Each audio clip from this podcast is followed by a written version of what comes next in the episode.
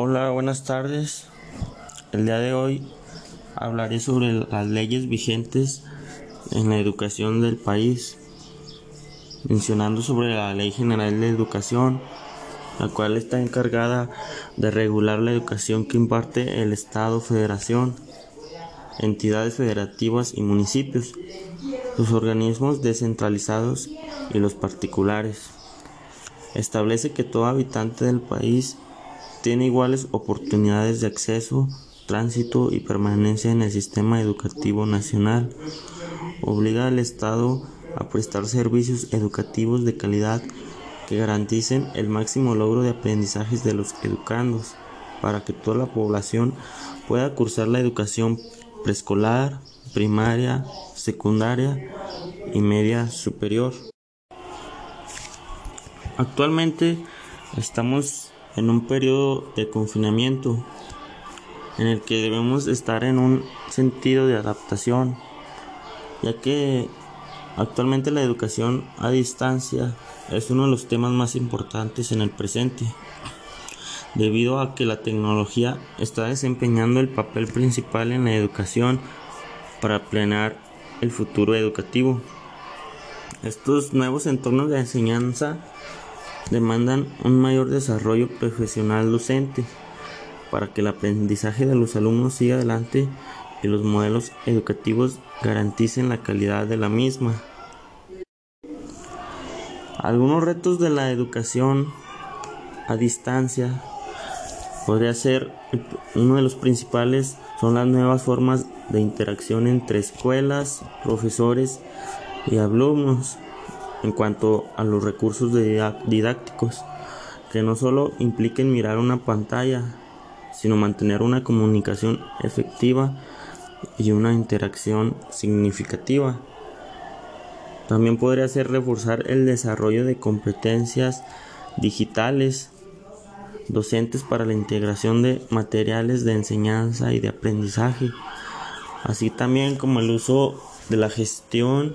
de plataformas de seguimiento y evaluación de manera online.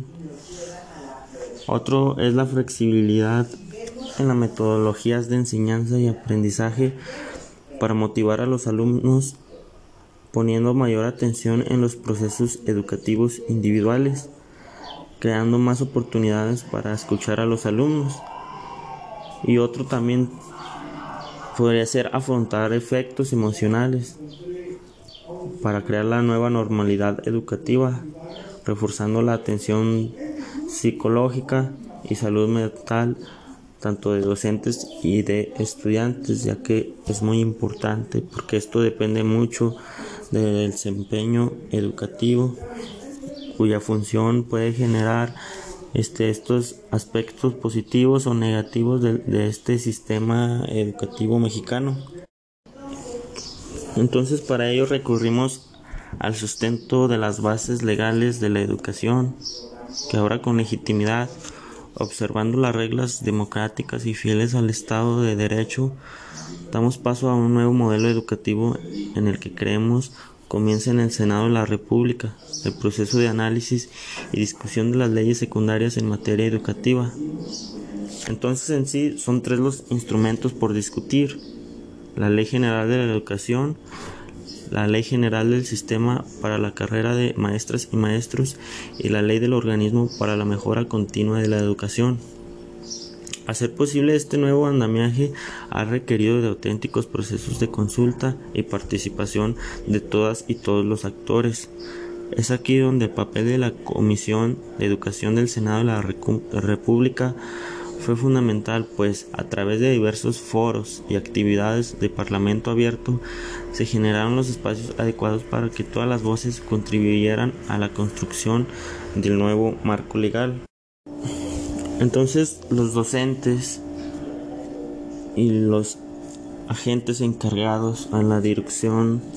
a la gestión de, de la dirección educativa deben estar al tanto del Estado, que es el rector del estado del rector en educación, que es el que asume el control del sistema en general, de las plazas en particular, en todo momento del sistema educativo. La finalidad de todos estos conceptos legales pedagógicos, teóricos, es con la finalidad de crear una excelencia educativa,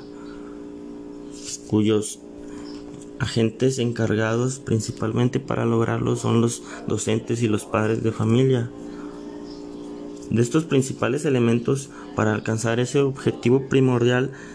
es desarrollar una ilusión en el motor del aprendizaje de nuestros niños. También fomentar una libertad frente al adiestramiento, ya que la libertad ha dejado ha de ir creciendo y desarrollándose conforme se avanza y esto, se, y esto seguirá consiguiendo en parte gracias a un interés personal y motivacional. También debemos generar una capacidad de reflexión, educando de manera exigente mediante el diálogo y el fomento del criterio propio para crear la dicha reflexión en nuestros alumnos. También debemos de fomentar una autoestima y un autoconcepto en donde el niño y en toda persona tiene especial un relieve lo que digan y piensen de, de su comportamiento y de la manera en que se expresa. También se debe fomentar de verdad el carácter. Para enfrentarnos a este reto tanto padres y educadores debemos fomentar la repetición de acciones para que éstas lleguen a convertirse en hábitos. También debemos de tener ideales para poder llevar una educación en valores, ya que la familia es el lugar en el que se transmiten los valores que están presentes a lo largo de la vida y la educación basándose en estos marcos legales y en, cuanto a los valores, se debe de acompañar y estimular a los niños y a los eh, adolescentes hacia niveles de autonomía cada vez mayores. Educar por medio de la honradez, el trabajo y el esfuerzo, que son los principales valores que hay que inculcar dentro de nuestros alumnos. Como docentes, tenemos de tener en cuenta la formación integral de los alumnos. Para terminar, debemos concluir con la función y entendimiento en el que la formación integral como proceso continuo, permanente y participativo busca desarrollar armónica y coherentemente todas y cada una de las dimensiones del ser humano, siendo estos este, procesos éticos, espirituales, cognitivos, afectivos, comunicativos, estéticos, corporales y sociopolíticos. Esto con el fin de lograr su realización plena en la sociedad. Es decir, vemos al ser humano como uno y a la vez pluridimensional, bien diverso como el cuerpo humano y a la vez plenamente integrado y articulado en la unidad. Por ello, suponemos que el hecho de una opción por unas determinadas dimensiones que consideramos se considera indispensable cultivar si queremos lograr más plenamente el desarrollo armónico de la persona. De este modo, una propuesta educativa coherente con lo anterior debe abordar los distintos procesos que son propios de cada una de estas dimensiones de la persona, pero no solo abordarlos, sino hacer que efectivamente todas las acciones curriculares se orienten a trabajar para lograr su desarrollo. Muchas gracias.